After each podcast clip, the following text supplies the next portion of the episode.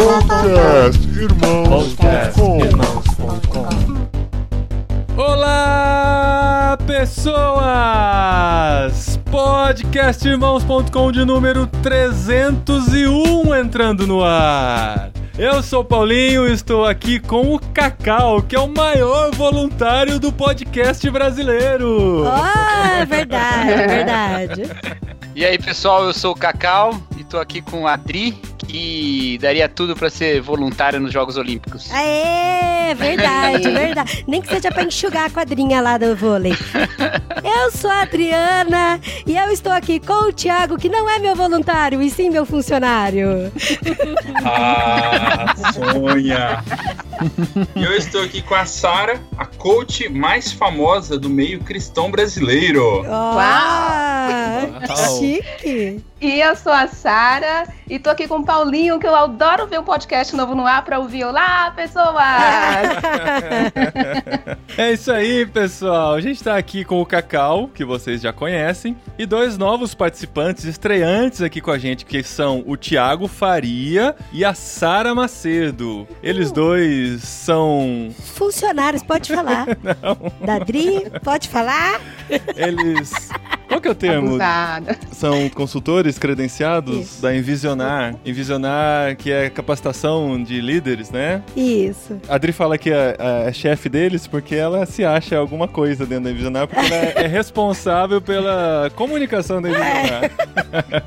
e nós estamos aqui para falar sobre voluntariado. Olha só, faz tempo que a gente quer falar sobre esse tema e a gente tem visto a Sara muito envolvida com isso. O Thiago tem estudado sobre isso também. O Cacau sabe de tudo, então ele tá aqui com a gente porque ele sabe de tudo. Qualquer assunto, qualquer assunto. E olha só, queria falar pra você que dia 22 de agosto não somente é o aniversário do meu filho, mas como também é o dia do voluntariado, né, amor? E que feio, porque você errou o dia do voluntariado e do aniversário do seu filho, porque é 28, de 28. agosto. É 28 de agosto, foi o que eu falei. É, ela falou 28 de agosto. Eu falei 28 de agosto. Você acha que eu vou errar a data do Claro, aniversário aham. do meu filhote? Põe aí de novo, DJ. Que dia 22 de agosto, 22 de agosto, 22, 22, 22 de agosto. E por ser o dia do voluntariado, a gente falou, né? Mano, vamos aproveitar essa data e vamos falar sobre voluntariado. O voluntariado tá em alta né, em nossos dias. A gente já falou com o Fábio Silva recentemente aqui, a revolução do voluntariado que tá acontecendo em Recife. E tem muita gente se atentando para isso, se envolvendo como voluntário e valorizando o voluntariado no Brasil. Isso é muito legal. E a gente vai falar sobre isso, sobre as coisas que implicam esse movimento do voluntariado e como isso pode ser útil dentro da igreja também, né? Que afinal a igreja é um corpo de voluntários que fazem o barco andar. Então a gente vai falar sobre tudo isso nesse programa 301 do podcast Irmãos.com que começa agora.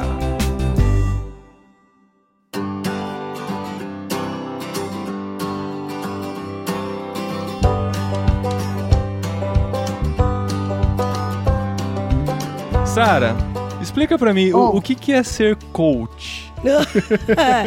O que eu sei sobre coach são aquelas pessoas que dão palestras motivacionais. Que ficam, você pode, você, Você consegue. consegue! Aquela You can do coisa do do. Sim Senhor, aquele filme do Jim Carrey lá, aquele cara, sabe, que fica fazendo, ah, você pode, é só você dizer sim pra tudo e tal, e conseguir. O que além disso é ser coach? Além, além. Você viu que ele Além, no não. né?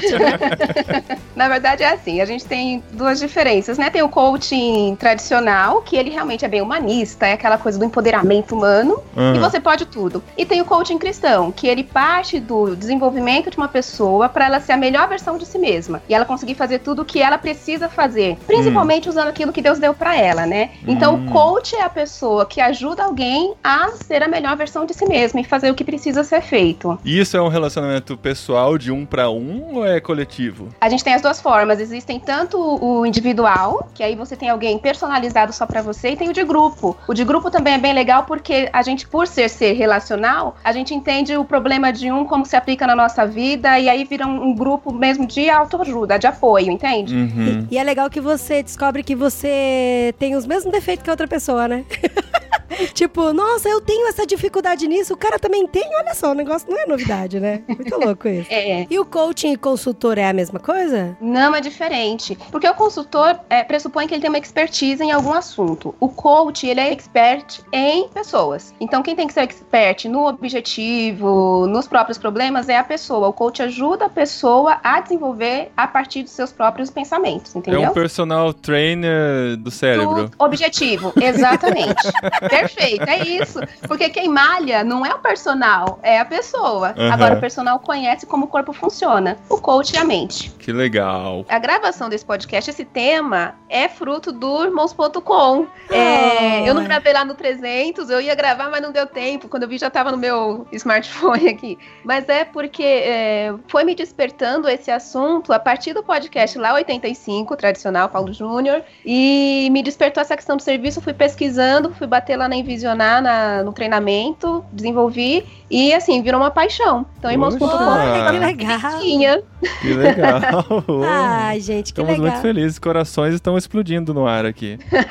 Aí você tem trabalhado com essa área do voluntariado também, né? De incentivar o voluntariado e mostrar como as pessoas podem captar mais voluntários e fazê-los estarem envolvidos em suas organizações, é isso? Isso, especialmente dentro de igrejas. Aham. Porque a gente entende que o que é o voluntário? Voluntário é aquela pessoa que de livre vontade faz alguma coisa. Não foi pedido, não foi imposto e não tem troca. Ele não tem oficialmente nada em troca daquilo que ele está fazendo. Uhum. Se tiver algo em troca, já não é voluntariado. Pelo menos é a forma como eu vejo. Hum. Se você já está entrando para ter o bem-estar, então você já está tendo uma moeda de troca. Não é mais voluntário. Não E é se algo você tá tão- entrando pra ter a experiência, por exemplo, pra aprender alguma coisa, já é alguma coisa em troca que você ganha, né? É legal. Não, mas isso é consequência. Eu acho que o que a Sara tá querendo dizer é, é isso ser imposto. Ó, você vai entrar e aí você vai ter a experiência e aí você vai poder colocar isso no seu currículo, por exemplo. Porque uma coisa que a Uhum. gente faz aqui, eu trabalho com comunicação e, e voluntários são em geral na área técnica. Se tem alguém que não sabe, por exemplo, editar um vídeo, eu ofereço pra ele, vem aqui, a gente trabalha junto e você aprende a editar vídeo, isso vai virar como uma experiência até profissional pra você. Uhum. Se acontece isso, não configura um voluntário, um voluntariado? Não, não é que não configura, ele configura o voluntário porque ele tá indo para ajudar alguém. O voluntariado também tá implícito sempre que é para fora, não é para dentro de mim, não é um, um benefício para mim. Hum. Então, por prerrogativa, eu tenho que ser voluntário que eu estou disposto a servir e não a ser servido. Uhum. Isso pensando na nossa perspectiva cristã, tá? É, pegando como que eu estou aqui neste mundo para servir as pessoas e Deus é tão bom, tão bom, que me faz sentir bem enquanto eu sirvo as outras pessoas. Uma outra possibilidade também, ah, que é uma outra faceta da ideia de voluntário, né? É, vem até lá do, do latim voluntários, que é Uhum. aquele que age por vontade própria. Ou seja, eu não forço alguém a trabalhar em algo, ou não tenho que necessariamente trazer a pessoa dando incentivo para ela, ou tendo que fazer um discurso. Ela, ela faz porque ela tem vontade, ela quer fazer, né? É espontânea dela, não é forçada. Uhum. Exatamente. Ela entendeu que precisa servir de alguma forma e vai lá e faz. Isso não precisa ser só formalmente, mas no dia a dia mesmo, né? Acaba se prontificando para fazer o que ela entendeu que precisa ser feito. Mas vocês acham que isso é, é inerente do ser humano? Todo ser humano nasce com essa vontade de servir em alguma coisa, em alguma área? Ou é alguma coisa que a gente tem que ensinar, tem que lutar? Não, eu preciso fazer alguma coisa que se eu fizer eu vou me sentir bem. Então, o ser humano ele foi feito à imagem e semelhança de Deus, e Deus é um ser relacional. A gente sente o prazer em relacionar e ver o outro bem, ver o outro feliz. Tanto é que a criança ela tem esse prazer, né, de fazer o bem pro pai, pra mãe, de agradar, e não necessariamente ela faz aquilo para ter algo em troca. Mas a Uhum. gente vai aprendendo a ser mais egoísta, a cuidar mais dos próprios interesses e vai vendo que isso tem lucro também. Tendo esse lucro, a gente começa a priorizar a gente Hum. mesmo do que o outro. E aí vai se perdendo um pouco do, do, do serviço pro outro mesmo, né? Do voluntariado. Mas aí vem também o papel, a educação, de ensinar a criança, de incentivar, de ela ver o benefício que ela servir mais do que ser servido. E a gente vê também, quando o pessoal vai atingindo a melhor idade, né, ou vai se aposentando e tal, que essa chama vai se reacendendo muitas vezes no coração, né? Porque parece, né, olhando friamente, né, por um tempo ele passou a pensar mais nele, né, porque ele tinha que levantar levantar seu sustento, tinha que trabalhar, e tinha que lucrar, e tinha que fazer a vida. Até que chega um momento que ele fala: Meu, eu já trabalhei demais pra mim, já fiz a minha vida e eu quero servir o outro, eu quero trabalhar pro outro. Isso a gente pensa no lado cristão, mas a gente vê muita gente de fora da igreja pensando assim também, né? Dedicando suas vidas pro voluntariado depois de aposentado. Então parece que isso é realmente algo inerente ao ser humano que fica apagado por causa dos interesses pessoais que ficam, como você disse, começam a trazer mais retorno, né, para eles, mas depois ele volta e pensa, eu, eu posso ainda dedicar muito da minha vida para outras pessoas, né? Ai, gente, mas sabe uma coisa que é engraçado? Porque assim, são dois lados, né? O ser humano ele já nasce egoísta, mas também por outro lado ele gosta muito de servir. Eu vejo muito isso pelos meninos, sabe? Porque igual o Daniel, desde que ele nasceu, assim, tudo tem que ser para ele, tudo, tudo é o primeiro pedaço, ele que pede, é a atenção do papai e da mamãe. Se a mamãe tá de mão dada com o papai, ele pede para soltar para pegar na mão dele, sabe? Se eu dou um beijo no Dé, ele fica bravo porque eu não dei nele primeiro. Tudo assim, sabe? Mas aí a gente tem que ensinar de que ele não é o foco principal, de que ele tá no mundo, que ele complementa a comunidade, a sociedade, que ele não é o principal e tal. Com essas palavras a gente ensina ele, inclusive. Não, pior que é mesmo. que ele entende tudo. Ai, desculpa aí se meus filhos entendem, Você viu? é parte Desculpa, de um desculpa. todo, de um É. plano cósmico geral. da cosmovisão, a gente ensina pra ele. Mas por outro lado, se eu dou qualquer servicinho pra ele, gente, mas é uma alegria, assim, imensurável. Eu tenho um aventalzinho, que daí eu pego uma banquetinha, ponho do lado da pia, uma bucha, um detergente, ponho um aventalzinho nele e dou os pratinhos de plástico pra ele lavar. E eu não relavo, relavo, nem sei se existe isso. Eu não lavo de novo na frente dele. Eu faço, enxago, coloco pra ele ver que foi for real, entendeu? E ele estufa o peitinho e ele fala: Odé, hoje eu ajudei a mamãe. Ai, que lindo. É muito engraçado. E eu acho que tem tudo a ver isso com o voluntário, né? De você entender que a tarefa dele é de verdade também. E a gente, como pais, a gente tem muita responsabilidade de cultivar isso na vida da criança, né? O Carlinhos Queiroz já contou a história aqui que a gente leva pra vida. Da vez que ele tava com um carro novo, né? Que ele tinha conseguido lá. E no primeiro dia que ele foi sair, caiu concreto em cima, chapiscou todo o carro. Ele chegou em casa triste. Aí ele foi deitar, descansar, porque tava muito sol e tal. A hora que ele acordou, tava a filha dele e uma prima acordando ele falando: Papai, papai, a gente resolveu o problema do seu carro. Aí foi lá ver, tinha tirado todo esse concreto que tinha caído com uma chave de fenda de Olha cima que do beleza. carro. E ele falou que o ímpeto dele era Brigar, né? Brigar. Só que ele entendeu o coração da menina e elogiou, sabe? E falou: então vamos comemorar, vamos comer uma pizza. E depois de adulta, a filha reconheceu isso no pai, dizendo que ela só era o que era porque o pai tinha trabalhado esse espírito voluntário nela, né? Então, assim, a, a gente vê isso muito. Essa lição do Carlinhos a gente leva pra vida mesmo, sempre pensando no que os nossos filhos fazem, porque se o coração é realmente de ajudar, a gente tem que valorizar isso mesmo que eles não tenham feito da melhor forma possível, né? Ai, nunca faz, nunca faz. Não, voluntário nunca faz da melhor forma possível. Ah, tô brincando! É. Então, na verdade, é que tá, porque o voluntário nunca faz do jeito que você faria. É, Tem gente nosso que acaba jeito. centralizando e não quer deixar os outros fazerem, abrir para voluntários. Na igreja isso é muito comum até, né? E perde a oportunidade do cristão amadurecer, como uma, ele vem como uma criança mesmo que precisa crescer. E o serviço faz parte desse processo de discipulado. Se não tem esse reconhecimento, esse acompanhamento, ele vai ficar uma criança espiritual, pode ler a Bíblia, pode orar, mas ele não tem aquela apresentação prática do evangelho, que vem do serviço mesmo, né? Uhum. Esse lance do voluntariado como parte da- do discipulado, né, que a Sara falou agora, é muito interessante porque a gente tem não só uma tendência a ser egoísta, que a gente tem mesmo, né, que a Adri falou aí, mas a gente tem toda uma cultura que valoriza, né, a individualidade, o egoísmo e tal, né. E às vezes a gente tem esse pensamento mesmo, né? De que o voluntário não vai fazer tão bem como se ele estivesse fazendo algo pro ganho dele, né? Não sei se vocês percebem isso, às vezes a gente acha. Não, se ele não enxergar uma vantagem nisso, né? Ele não vai valorizar, ou não vai correr atrás, não vai. E na verdade, parece que o que a gente aprende da palavra de Deus é justamente o espírito oposto a esse, né? Uhum. Dessa forma a gente tem que falar com os nossos voluntários, né? Porque assim, uma dificuldade que eu tenho ao trabalhar com voluntários dentro da igreja é porque eu e a Adri, nós somos uma formação de igreja onde 100% das pessoas da igreja eram voluntárias. Desde. Mas de tudo, de tudo, e, é. No máximo, assim, pagava uma faxineira para lavar o salão da igreja uma vez por semana, mas a maioria das vezes até eram próprios membros da igreja que faziam essa limpeza. Uhum. Então, assim, a gente se sentia muito confortável para juntar voluntários e fazer ações. Agora a gente está numa realidade em que alguns da igreja são remunerados. E esses remunerados precisam trabalhar com voluntários. Uhum. E, é-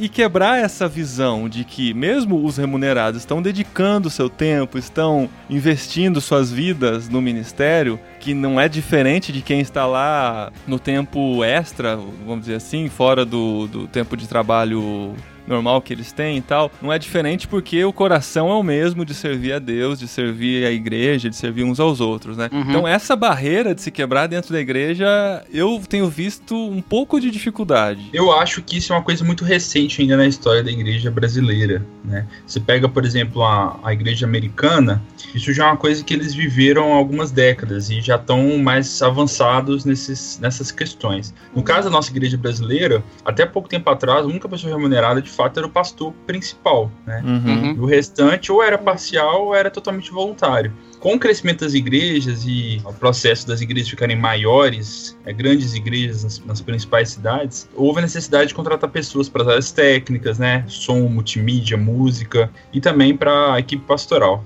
E aí que os conflitos começaram a surgir, né? Porque começou-se a ter uma diferença entre aquelas pessoas que só trabalhavam de forma voluntária, né? E às vezes essa pessoa que estava trabalhando de forma voluntária estava trabalhando junto com a pessoa que era parcialmente re- remunerada ou totalmente remunerada. E aí começam-se alguns conflitos. Então acho que é uma coisa que a gente ainda está aprendendo, está sendo desenvolvido, mas tem um caminho longo à frente para que as pessoas entendam que aquela pessoa que trabalha de certa forma também sendo remunerada por aquilo, ela pode também ser voluntária, né? E também não ficar só na- nas costas do remunerado a tarefa que seria de todos, né? Porque pode ter uma tendência da igreja de falar, não, nós já estamos pagando alguém para fazer isso, então ele que faz. Uhum. A mesma coisa das missões, né? Então já estamos sustentando o missionário, ele faz as missões. Uhum. E cada um não percebeu o seu papel no serviço, Uhum. que cada um precisa contribuir, né? Eu acredito muito, muito, muito mesmo no voluntariado, no voluntário. Por isso até que é, eu fui uma das que bateu aqui forte na, pra gente gravar esse programa. Porque assim, eu entendo que a demanda nas igrejas, principalmente nas igrejas grandes, é muito grande. Então realmente tem que ter uma pessoa remunerada, dependendo do cargo, do ministério que Uhum. tá lá. Porque ela precisa de sustento, ela tem que sustentar. E, E ela essa precisa pessoa... organizar toda essa estrutura, né? Para que as Sim. coisas aconteçam. Uhum. Porque o voluntário, ele faz o que a gente quer passar através desse programa também, que ele utiliza já os seus talentos, ou ele Uhum. trabalha nos talentos que ele achava que não tinha, mas tem, para desenvolver aquele trabalho em prol da comunidade, em prol da igreja, em prol de outra pessoa. Para isso tem que ter uma pessoa estruturada, remunerada ou não. Só que o voluntário, ele tendo tudo muito claro na cabeça dele, sem escalas exaustas e tendo essa pessoa que vai gerir tudo isso, funciona muito bem, muito bem. A gente tem vários casos assim de sucesso, digamos, né, de voluntariado, né, amor? Hum. Então, assim, não tô querendo dizer que tem que ser tudo pago, tudo remunerado, mas que também o fato de uma pessoa ser remunerada não é algo ruim, né? E essa conversa entre o remunerado e o voluntário tem que ser bem clara, assim, sabe? Não pode ficar disfarçando. Ah, é, né, né, que eu ganho muito pouco. né? Ai, ai. Tem que, tem que ter essa conscientização mesmo, né? A gente tá junto no mesmo propósito, a gente tá servindo junto, a gente quer atingir esses e esses objetivos e vamos junto nessa, né? Acho que foi Jeremias Pereira que falou, eu já tô reproduzindo isso há tanto tempo que eu nem lembro quem falou, mas que as igrejas, em geral, elas têm sido grandes transatlânticos, né? Em que uma pequena porcentagem da- das pessoas que estão dentro trabalham enquanto a maioria se diverte, né? Quando a gente devia ser um barco à vela, né? Em que todo mundo que tá na embarcação tá empenhado em fazer o barco ir pra frente. E a gente tem, quanto maior a igreja, eu acho que. ah, não- Não sei se isso é verdade, mas parece que são mais pessoas que estão lá só como consumidores, que não se envolvem realmente.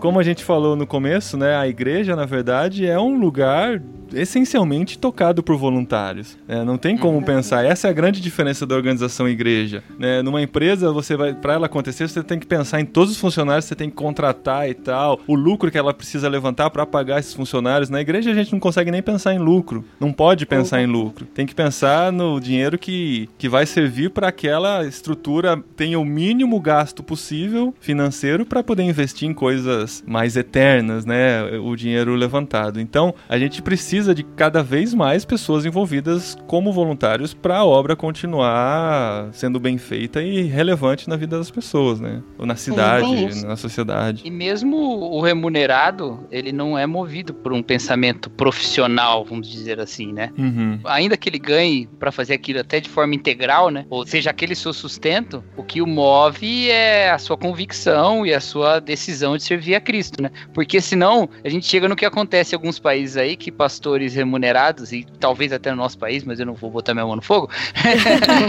é justo, é justo. Que pastores remunerados já não creem mais no que pregam, mas precisam continuar pregando porque o salário dele vem ali, ele não sabe fazer outra coisa, sabe?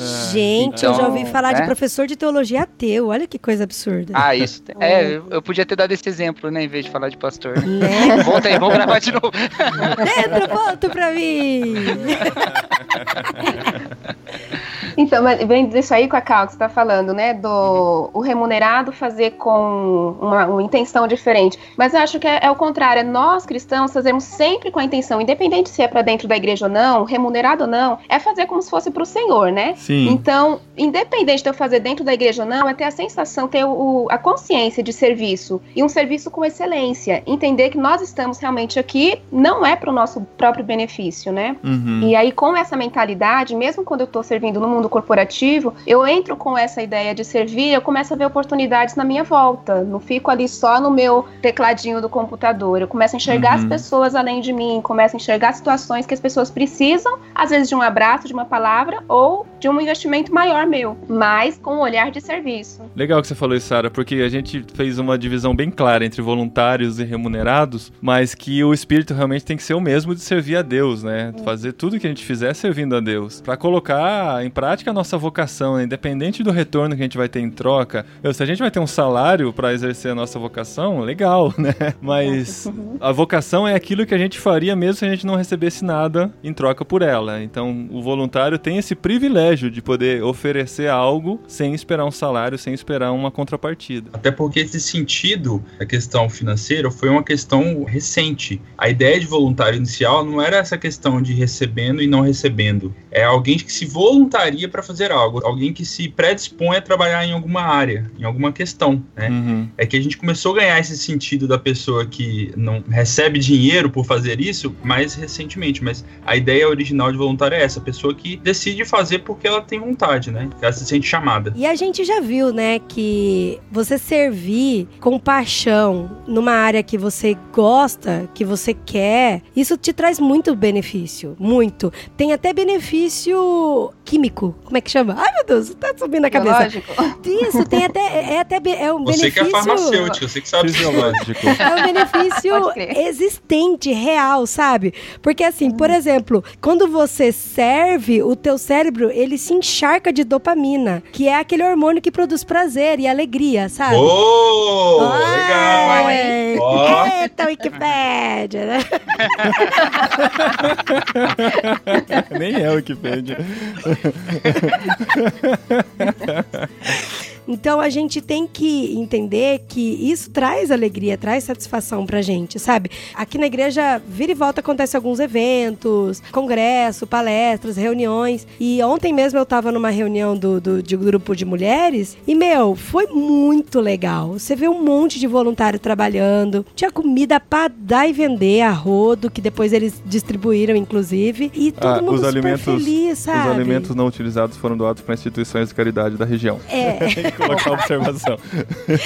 E assim, e aí no final todo mundo tem, sabe, bate no peito e fala, pô, foi legal trabalhar junto, tamo junto na próxima e tal. E é, e é isso mesmo, porque traz esse prazer, né? Essa, essa alegria e essa satisfação. Eu tenho muito mais prazer, não sei se eu vou soar pedante ou arrogante com isso, mas eu tenho muito mais prazer de fazer alguma coisa sabendo que eu não estou ganhando pra isso do que fazer do que quando eu sei que eu estou ganhando, que é mais do que não é mais do que a minha obrigação, entendeu? Eu, eu curto Então, muito é- mais esse espírito de fazer sem esperar nada em troca. Porque é o senso de utilidade, né?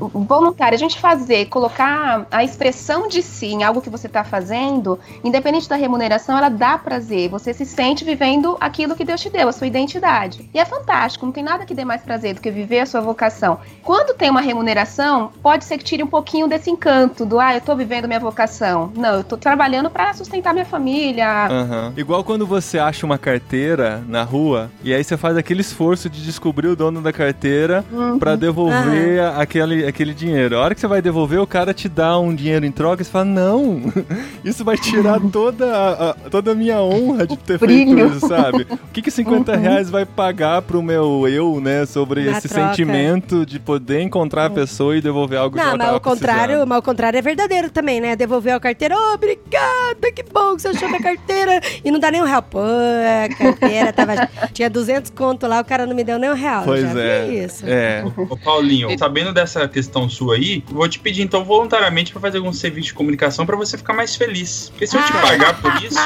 você não vai se sentir tão realizado. Mas a minha resposta Boa. é: Nossa, eu, eu queria ter sustento suficiente pra só fazer trabalho voluntário, mas infelizmente não é possível. Gente do céu, o O cara programa. tem o speech pronto já.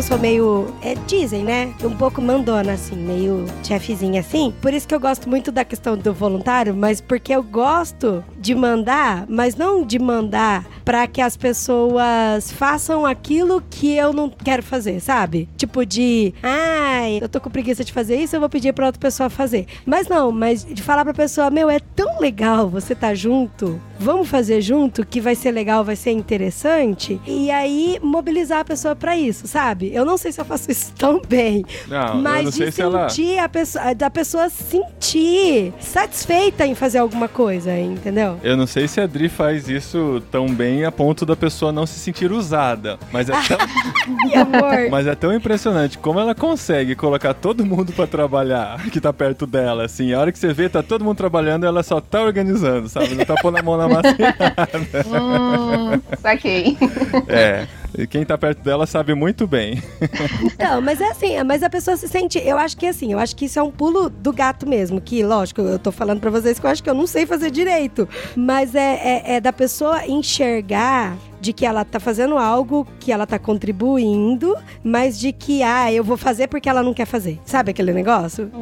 De, não, isso é legal e tal. Sabe o que é legal nisso, Dri? Porque a, a questão do voluntariado, a gente não pode focar também só no objetivo final. No, ah, eu fiz voluntário, tive um resultado legal para ajudar alguém. Mas uma coisa muito importante é o processo enquanto a pessoa está sendo voluntária. É legal toda hora você fala assim, tamo junto, chamar todo mundo junto. Por quê? O voluntariado, ele tem um, um papel muito mais eficaz na, no crescimento da pessoa quando tá junto com alguém. Então tem que ter essa parceria, a pessoa se desenvolve no relacionamento em voluntariado, sendo remunerado ou não, naquele caso que a gente falou da igreja, as pessoas se relacionando, as festas que as igrejas sempre fazem, dá aquela sensação de bem-estar porque foi feito junto. Se a gente colocasse cada um na sua caixinha, para cada um fazer uma tarefa diferente na sua casa, não teria o mesmo resultado final e o processo não seria tão edificante do que fazer junto no processo de voluntariado. O que, que a gente erra, geralmente, com voluntariado? Porque, igual, por exemplo, nessa questão de você organizar uma jornada, um evento, eu tava até conversando com a Dani, que é, é a esposa do pastor,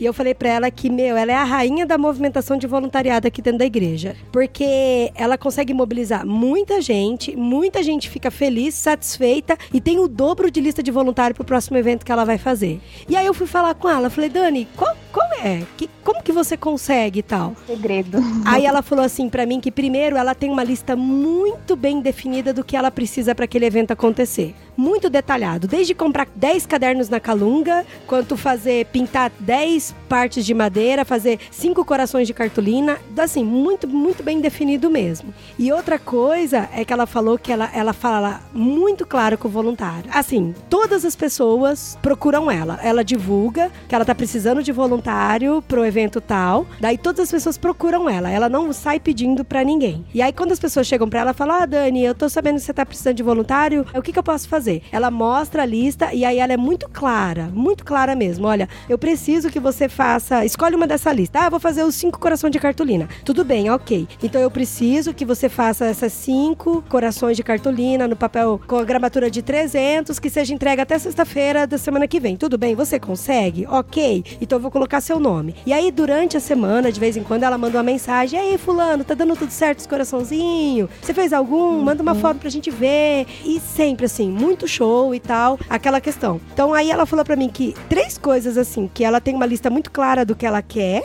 ela deixa muito claro pro voluntário o que ela precisa e ela também sempre é um processo contínuo de motivação, sabe? Não é só ficar esperando no final e tal. Então, esse processo contínuo de motivação, eu fico nessa questão, assim, eu- se a pessoa é voluntária, o quanto eu realmente preciso ficar incentivando e motivando para que ela faça o trabalho, e o quanto é o próprio coração dela que vai dizer que ela tá no caminho certo e Deus tá respondendo que aquele é o trabalho que ela precisa fazer mesmo. Porque assim, eu trabalho por esse lado de motivar sempre, Aham. de sempre dizer que tá legal, tá sendo bem feito o trabalho, não não fazer isso com falsidade, mas Não, mas de coração. simplesmente mesmo, né, lembrar de Uhum. fazer É. isso, né? Porque eu acho isso importante pro voluntário. No estágio igual- que a é. gente fez no- nos Estados Unidos em 2010, a gente passou dois meses lá trabalhando com uma igreja e o que eu mais aprendi, assim, a maior lição que eu trouxe do trabalho que eu, que eu fiz lá, porque eu fui como aprendiz, né? No Ministério de Comunicação da Potential Church e o que eu lembro muito bem, assim, é que uma vez eu tava segurando o microfone, o boom, aquele microfone que fica em cima pra pessoa ficar É. falando e tal,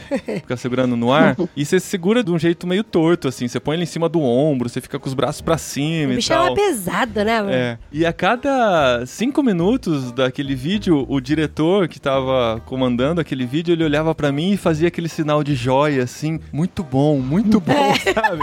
Falei, eu ficava pensando assim, gente, eu só tô segurando o microfone, né? Mas eu me sentia feliz com aquilo, sabe? Ele tava É. reparando que eu tô fazendo com, com gosto, né? Eu tô fazendo, tô dando o máximo de mim segurando esse microfone, né? Aconteceu comigo uma situação parecida, eu tava num congresso de jovens, no multimídia, e já tava começando a ficar um pouquinho mais velho, né? Porque a gente, normalmente, das igrejas botam adolescentes pra ficar no multimídia. Aí quando você começa a ficar mais jovem, você começa a perceber que não é tão bacana assim.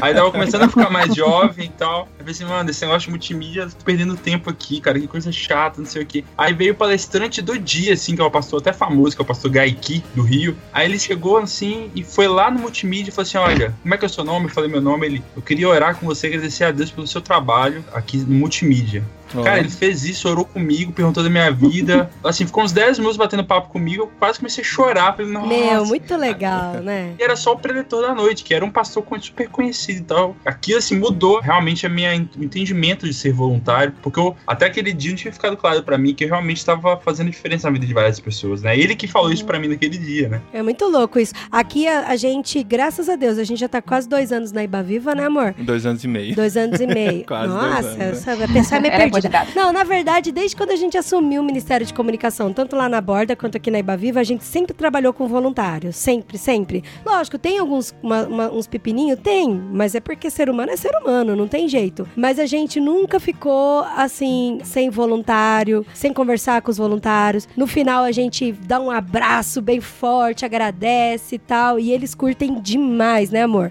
A gente marca café, é, café da comunicação, pra gente só conversar, saber como é que tá a vida deles, sabe? Dar risada, aí marca churrasco, e conversa e tal, pra trazer pra esse lado de discipulado também, né? De você tá junto com a pessoa, saber como que ela tá. Às vezes a pessoa tá servindo lá, mas tipo, brigou com o filho, saiu de casa brigado com o filho, tá mal, sabe? E não, peraí, vamos orar com você e tal, porque ele é ser humano, né? Então aí a gente gosta de trazer essa coisa também, né, amor? É muito importante isso, né? A pessoa tá fazendo um trabalho e a gente, dentro da igreja, nós, líderes do ministério, nós somos os discipuladores, né? Os pastores, de certa forma, dessas pessoas. Sim. Então a gente sim. tem que cuidar deles, a gente tem que pensar neles, a gente não tem que pensar só no trabalho sendo feito. O mais importante do que o trabalho sendo feito é a pessoa que tá lá envolvida, né? Que tá dedicada àquele trabalho. Então a gente tem que valorizar mesmo. Ai, a gente sempre traz uma coisinha pra eles comer, né, amor? Ô, ministério pra comer. sempre tem uma é um paçoquinha. importante, isso aí. gente, mas é, eu gosto, sabe? De levar bolachinha pra eles, de paçoquinha, bala, chiclete. Então sempre tem alguma coisa. É. Ah, Eu sou meio São Cosme e Damião aqui no ministério. então, mas aí isso que vocês estão tocando é bem, bem bacana, porque é a questão da liderança. Não diria que é onde mais erra, mas talvez é o que fique mais negligenciado, que é o papel do líder que está desenvolvendo o liderado. É isso que a gente trabalha muito no coach, né? O líder que é coach, que desenvolve aquela pessoa para ver se é o melhor lugar que ela está servindo. Que às vezes a pessoa quer servir, mas ela não faz ideia de onde ela vai entrar, e aí o líder fala, legal, dá a tarefa para a pessoa fazer e não acompanha, não sabe se ela está crescendo, se ela está se identificando com a equipe, que às vezes ela não se identifica, ela não é obrigada a se identificar. Uhum. Às vezes ele tem que mudar a pessoa de lugar. Outra coisa, será que a pessoa ela tá se sentindo realizada naquilo que está fazendo? Tem um, um, reconhecimento? Por mais que o voluntário ele faça com aquela paixão no coração, o líder que é responsável por acender e fazer uma fogueira daquilo. Porque uhum. senão morre. Né? Ninguém gosta de ficar fazendo um trabalho, inclusive remunerado. Ninguém gosta de fazer um trabalho que não é visto. Verdade. Então o líder tem sim que colocar essa chama na fogueira e conversar, acompanhar esse liderado, esse voluntário, para que ele se desenvolva. Senão não vai fazer mais sentido. A coisa não vai se justificar sozinha pro voluntário. Infelizmente não vai. Uhum. É verdade mesmo. A pessoa tem que saber, né? Que aquilo uhum. que ela tá fazendo, eu acho que é continuamente, não é nem questão de motivação, mas continuamente uhum. a pessoa saber de que aquilo que ela tá fazendo é importante mesmo. É importante, é importante. Sabe? Por mais que tá colocando o aviso de que tem uma criança chorando lá no computador, criança número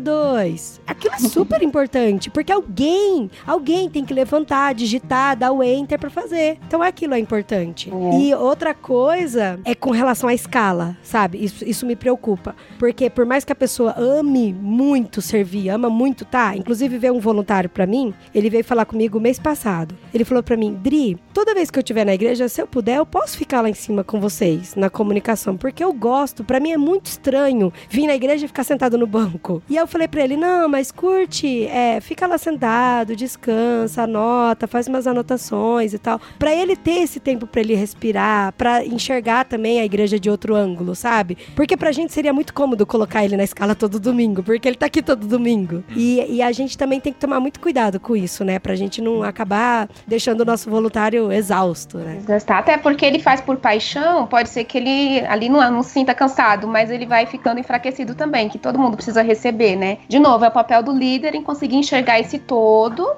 para conseguir desenvolver cada um de acordo com a sua capacidade. Lembra também essa questão, o planejamento, quando você falou da sua amiga aí da igreja, o que, que ela faz para ser tão bem sucedido?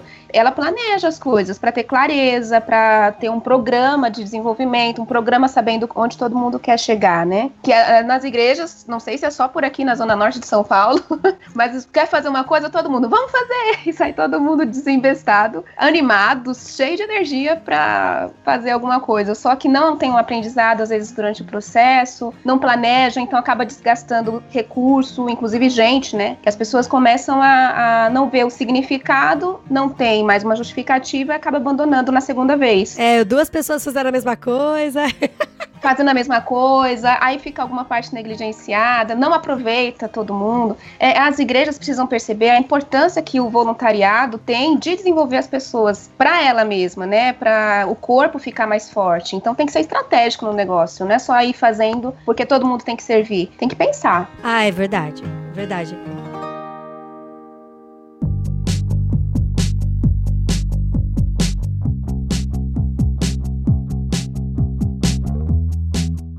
A gente tem visto um movimento de voluntariado bem interessante, as pessoas cada vez mais se envolvendo com isso, mas ainda há muito para caminhar, né? Tem muito ainda para a gente andar para arrebanhar voluntários dentro da igreja, fora, todas as necessidades que o mundo tem aí para a gente fazer a diferença. Eu queria que vocês dissessem, vamos tentar levantar agora, de como a gente vai incitar essas pessoas, como a gente vai motivar ou convencê-las da importância do voluntariado na realidade que a gente vive hoje, que as pessoas têm cada vez vez menos tempo livre, né? Menos tempo de sobra, vamos dizer assim, que não é para ser o que a gente oferece para Deus, lógico, mas é a justificativa que muitos acabam usando, né? Porque estão trabalhando, estão estudando, estão com a vida tomada de responsabilidades. Como que a gente vai trazer essas pessoas para perto e como a gente vai envolvê-las aí dentro do voluntariado? Até porque a pessoa vai ficar pensando: hum, eu tenho um tempo, eu vou fazer o que me dá prazer ou vou fazer o que me dá dinheiro? Uhum. Então daí também tem essa a questão, né? É igual a história do menininho que o pai deu pra ele duas moedas e falou: essa moeda é pra você dar de oferta na igreja, essa outra moeda você vai comprar um doce. Aí ele tava caminhando, indo pra igreja e tal, caiu uma moeda, foi pro bueiro. Aí ele falou: ah, lá se foi a moeda do dízimo. é mais ou menos isso que a gente faz com o nosso tempo também, né? Que história triste, amor. Credo. Nossa, me deu tão ruim. Então, eu vejo que é começar do pequenininho, sabe? É, é, às vezes oferece as oportunidades na igreja, divulga. Tem algumas pesquisas que falam que as 72, se não me engano, por cento das pessoas estão dispostas a serem voluntárias, mas uma porcentagem, eu não vou falar para não mentir, mas uma porcentagem até grande delas não são porque não sabem onde e nunca foram convidadas. Sim. Você fala, nossa, mas o voluntário tem que ser convidado? Tem, ué, ele não sabe, não tem essa experiência, então às vezes precisa ser só um convidado. Então a ideia seria a igreja faz um planejamento de onde vai servir, o que, que ela pode ser mais relevante na comunidade, dentro dela também quais são as oportunidades. Então, feito esse inventário, começa a convidar as pessoas e sensibilizar as pessoas no discipulado e nas mensagens da importância de servir, o quanto isso é papel do cristão, é um- o, o imitar a Jesus, né? Uhum. Então, primeiro ela tem que ter uma estrutura e depois ela faz o convite. Se for o contrário, não adianta porque as pessoas vão se engajar e aí depois não vai ter como atender. Interessante isso que você falou da pessoa saber como ela pode servir, porque às vezes parece claro pra gente, né? Parece tão claro, "Ué, como que vai servir? Vem falar com a gente, né? Mas a pessoa às vezes não se toca disso. Ontem a gente ouviu uma pessoa comentando com a gente, porque a gente toda semana a gente faz o acontece aqui da igreja. Ah, é verdade, é verdade. E o Acontece é um boletim em vídeo em que a gente fala com a pessoa apresentando as principais atividades da igreja pra todo mundo ficar bem informado. Daquela semana, né? É, daquela semana, as próximas coisas estão acontecendo. E cada semana a gente pega um apresentador diferente. Então eu tenho essa tarefa de todo domingo, toda semana ir atrás de alguém, conversar e convencer de gravar o Acontece e tal. Aí uma pessoa veio falar, a gente tava conversando sobre isso e tal, é uma pessoa até próxima da gente. A Adri até comentou, ah, você podia gravar o Acontece um dia, né? Ela falou, você sabe que eu já senti vontade de gravar o Acontece? Eu vejo lá, Aham. sinto vontade de gravar, mas eu não sabia com quem falar. É. Mas Como eu não sabia com quem falar, gente? Não tem tanta gente da comunicação aqui na igreja, sabe? Então, assim, parece um Pois negócio é. tão óbvio pra gente, né? Mas não, não, mas é eu pra, tenho tanta pessoas. vontade de gravar o Acontece, mas eu não sei com quem que eu falo. Eu falei, É "Não, comigo gente que você mesmo." fala. Ah, é com você? Ah, então tá bom. É, é muito engraçado. E assim, acontece muito disso mesmo. Ah, eu queria ter ajudado e tal, mas ninguém me falou que dava pra fazer e tal. Aham. Mas é questão de deixar claro, né? E esse problema, assim, falando de igreja, a gente de fato precisa explicar exatamente as necessidades né, e como a pessoa pode se envolver, né? Até que nível ela precisa se envolver e tudo mais. E olhando para o mundo como um todo, isso também é uma dificuldade, porque muita gente às vezes não sabe em que se envolver, né? Tem um site que é muito bacana, chama atados.com.br, que é um dos primeiros sites que começaram a tentar trabalhar essa ideia de você colocar, é, ver quais necessidades existem no mundo e oferecer o que você pode fazer, né? Então eles Legal. tentam fazer uma, uma- juntar necessidades das ONGs cadastradas com possibilidades que as pessoas têm, as habilidades que elas têm, o tempo disponível que elas têm e tudo mais. E essa ideia do match, né? De você ter a necessidade e quem pode ajudar nessa necessidade e o sistema casa as duas informações e faz as pessoas se encontrarem, né? É. Serve pra relacionamentos na- amorosos, mas também serve pra trabalho voluntário, né? Deu Ó, match. Mas eu tenho uma questão muito polêmica agora. Música de Polêmica. polêmica, polêmica. Tchu,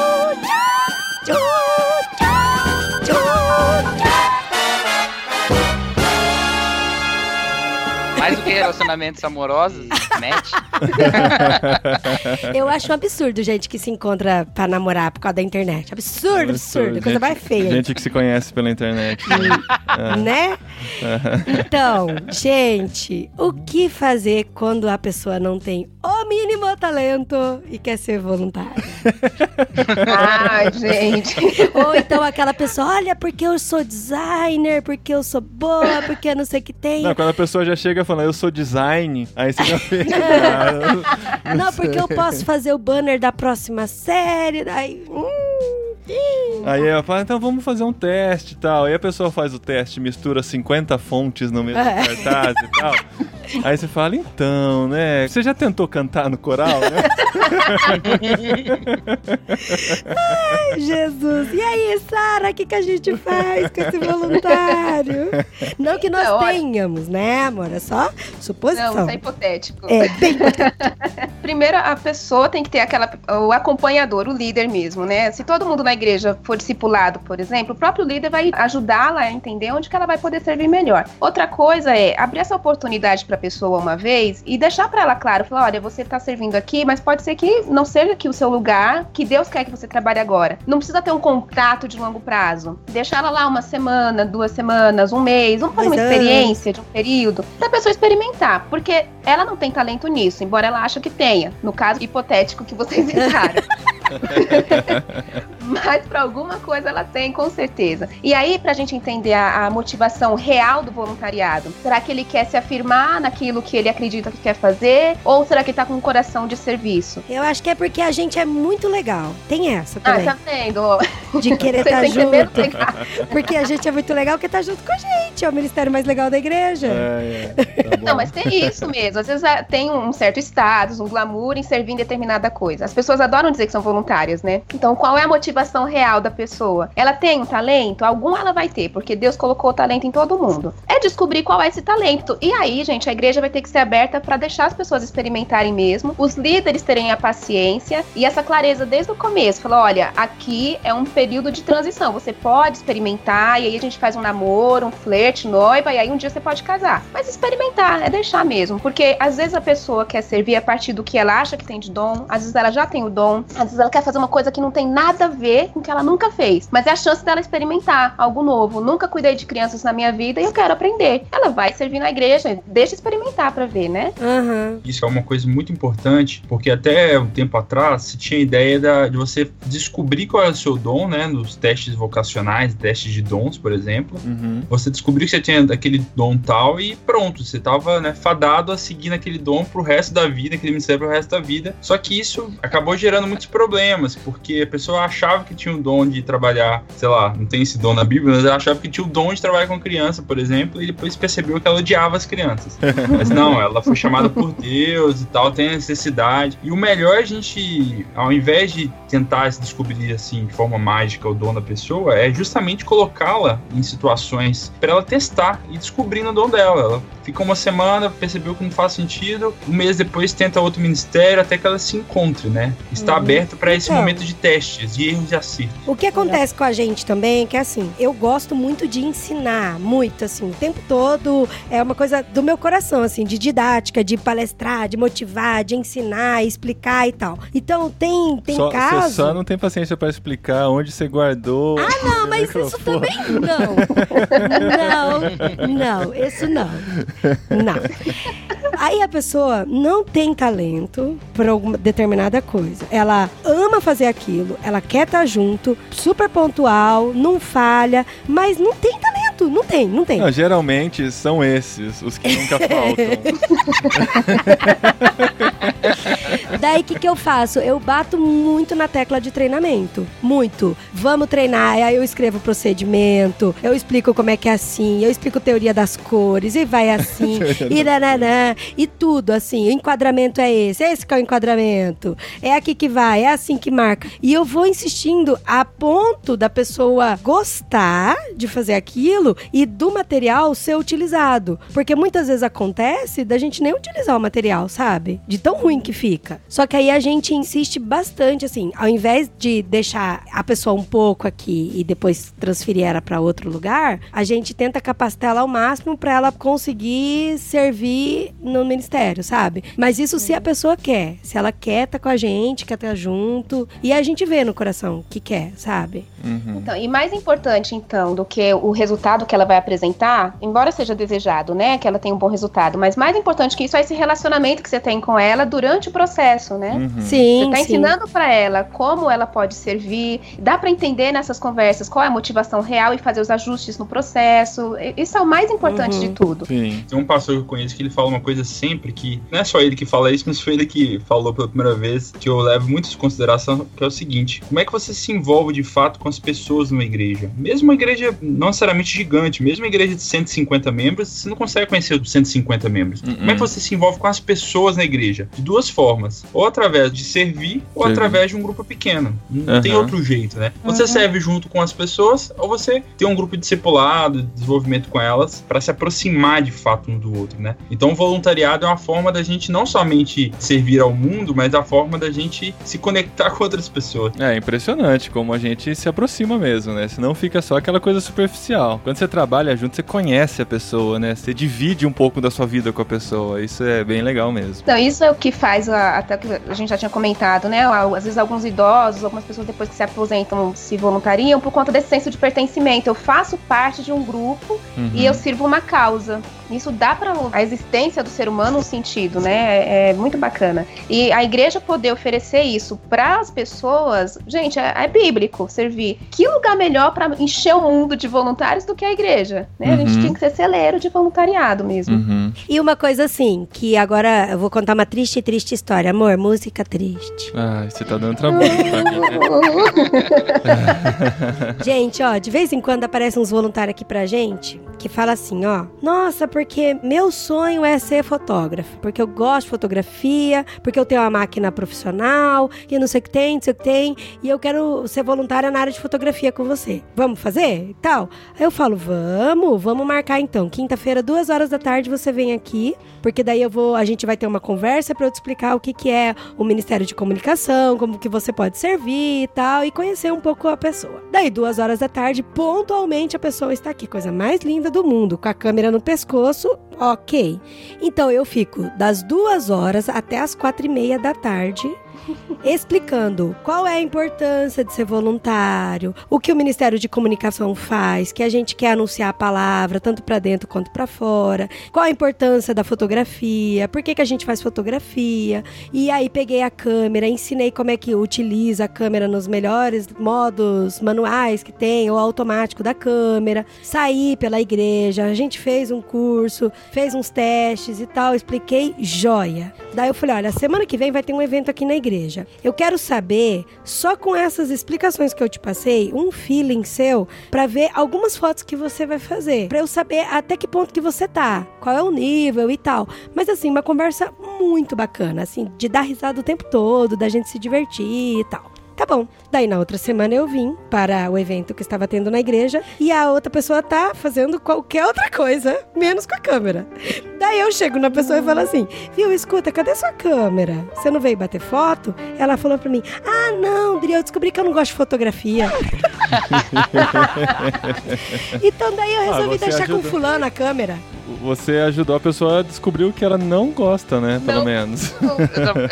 Gente, mas e as duas horas e meia que eu fiquei no discurso? É, mas isso faz parte, não tem como. Faz parte, é, Adri. Até porque, de novo, a atenção que você demandou pra ela, nossa, aquilo não tem preço. É melhor se contentar com isso do que ficar É. é, é, martirizando. É. Então, e aí eu escolhi não brigar com ela. Daí eu abracei e falei, não, tudo bem, então, então eu espero que você encontre outro lugar pra servir, que é importante, isso e tal. E ela me abraçou e toda vez que ela me vê na igreja, ela me dá um sorrisinho e um tchauzinho. Eu Falei, então tá bom, né? Tá. É. É, o que a Sarah falou, o processo é mais importante do que o resultado prático que a gente vai ter dentro do ministério, né? É, Essa mas é vem falar de bater foto pra mim de novo. É. Bata a câmera na cabeça. Falando nisso, Fih.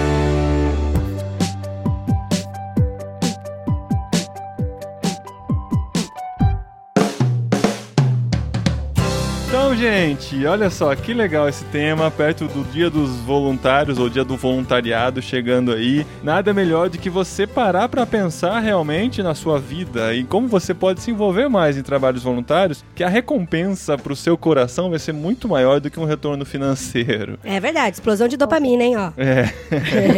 A gente vê muita gente que, sei lá, grandes empresários ou grandes esportistas, né? O, o esporte é muito legal por causa disso, né?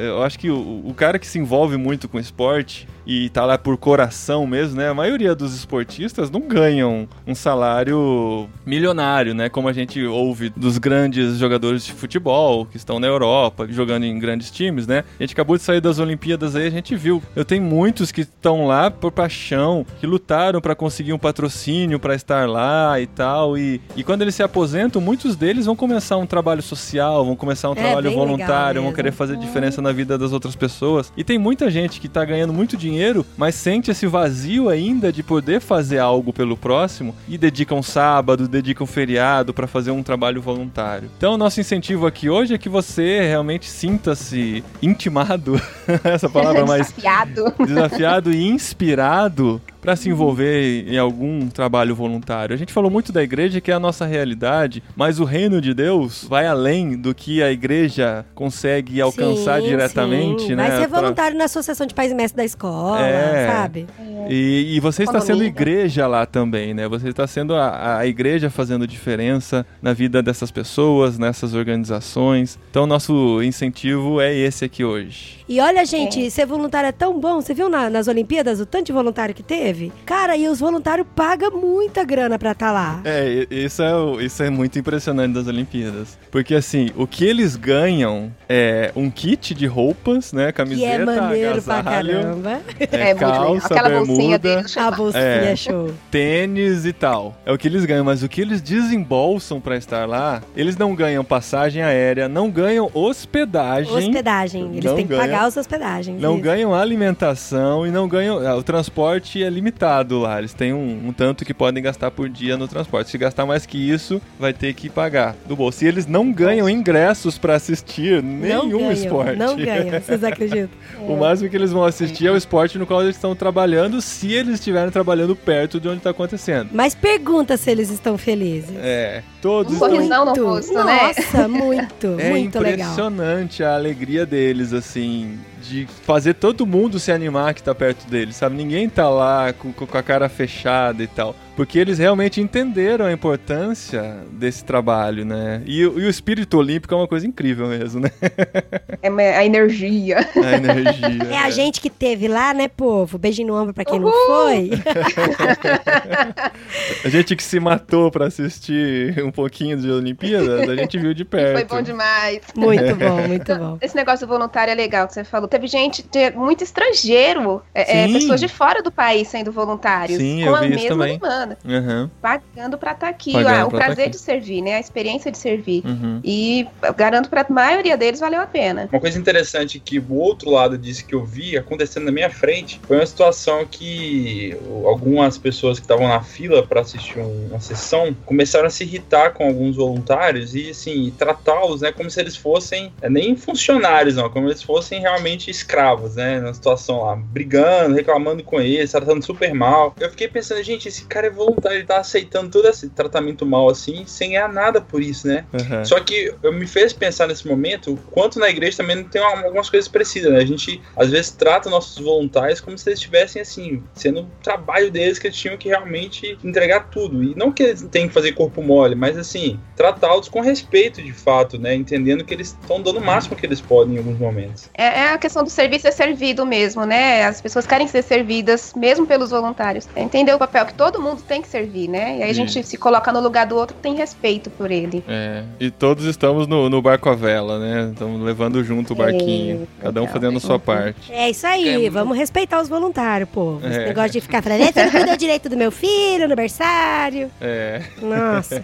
você não estacionou meu carro. É, tem umas coisas assim. É, estacionamento de carro é lugar pra ter treta com voluntário, né, na igreja. Nossa, parece que esquece tudo que foi pregado na igreja. Mas o, o- às vezes a gente esquece que no serviço, né, isso que vocês falaram assim do, do ambiente onde a gente se relaciona, né, na igreja, que o Thiago falou, né, no serviço ou nos grupos pequenos, e tal. Mas em todos eles a gente é pautado pelo mesmo princípio, né, que é o amor, que é a nossa fraternidade em Jesus Cristo. Né? Então, às vezes falta um pouco isso e a gente não sente nem o líder, nem o, o membro lá que não tá envolvido nesse trabalho, às vezes não percebe isso, mas para quem tá trabalhando, é bem gritante a diferença às vezes entre ser tratado como alguém fazendo serviço, ser tratado como um irmão que tá servindo de fato, sabe? E às vezes a gente vê pessoas na igreja esgotadas porque elas não sentem mais que o papel que ela tá ali exercendo naquela sociedade da igreja é um papel de irmandade, de companheirismo, mas é simplesmente ele é uma pessoa útil, Oh, sabe? E eu já verdade. tive que lidar com esse problema às vezes por erro meu mesmo, às vezes liderando e não, não dando o verdadeiro valor pra pessoa, ou não numa posição de liderança, mas em outra posição e não me importando como aquela pessoa tá passando e tal. Isso é uma coisa que a gente tem que ficar atento também. é, a gente tem que lembrar sempre disso, que o, o voluntário é mais importante do que o trabalho que ele faz, né? A gente tá aqui pelas pessoas, a gente tá junto por causa das pessoas, não por causa do resultado que ele vai trazer pro nosso ministério, pro benefício que ele vai trazer pra gente. Nossa, amor, que bonito. Oh, Repete bom mais com uma voz bem forte assim. Eu não lembro o que eu falei. Bota uma fotinha sua, a Ai, frase e joga no Facebook, Paulinho. É um sucesso bom. total. Pra bombar.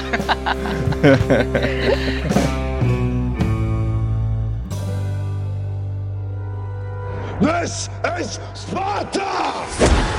Bom dia, boa tarde, boa noite. Eu sou Elias Paiva, de Conselheiro Lafayette. Eu não consigo fazer um Olá Pessoas igual ao do Paulinho, mas era com esse bom dia, boa tarde, boa noite que ele cumprimentava os ouvintes lá no começo do podcast Irmãos.com. Eu quero dar os parabéns por esses 300 programas, agradecer por poder participar dessa comemoração e agradecer por todo esse tempo, o conteúdo que tem sido passado, disponibilizado a cada um de nós. Não só no podcast, mas em todo o site. Parabéns por todo o ministério que vocês têm desenvolvido e que Deus continue abençoando não só a cada um de vocês, mas a toda a equipe envolvida em Irmãos.com e também a família de cada um de vocês, que é com certeza de suma importância para que isso continue. Que Deus possa fortalecer vocês em todas as suas necessidades, ajudar a cada momento, porque sem Ele nós não somos nada. Parabéns mais uma vez e que continue assim por mais quantos programas o Senhor Deus permitir.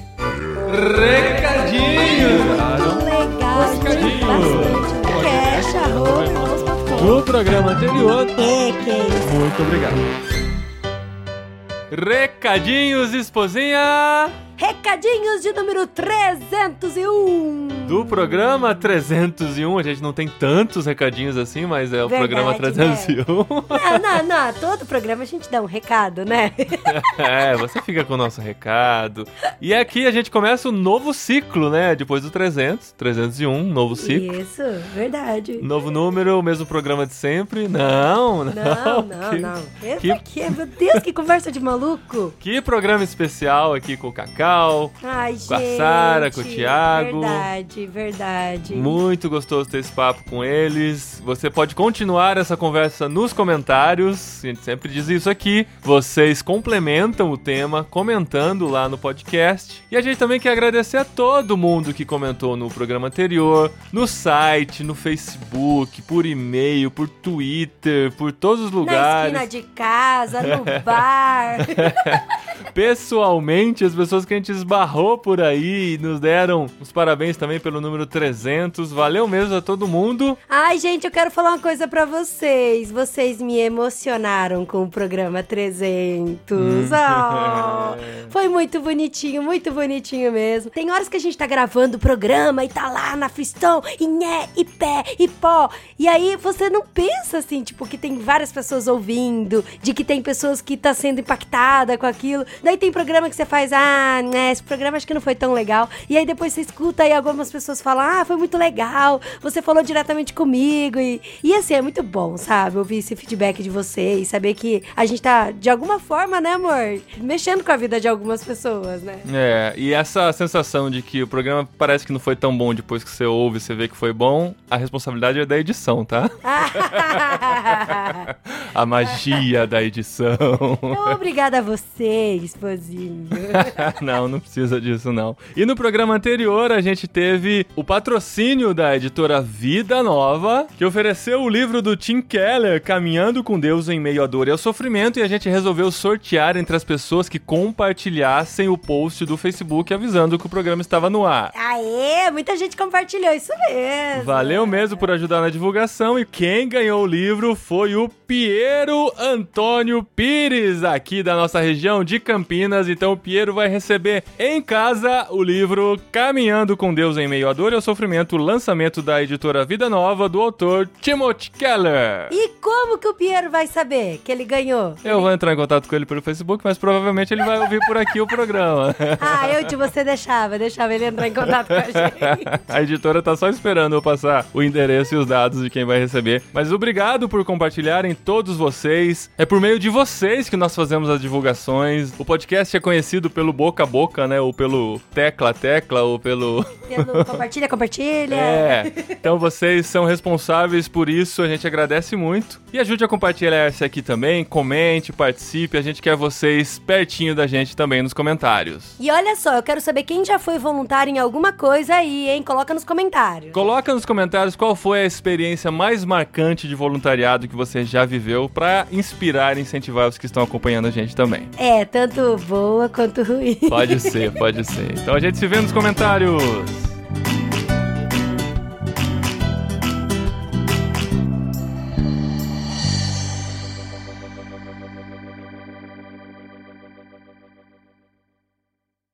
E é legal, é legal que vocês são voluntários gravando com a gente também. Pois é. Ah. Como assim, voluntário? Eu entendi que a gente ia ganhar mil reais por esse Então. podcast. É, mas a gente não paga realmente pra não perder esse valor É de voluntariado eu nas pessoas. acho. A gente precisa incentivar isso. Apesar de nós ganharmos muito, né, amor? É com verdade. isso.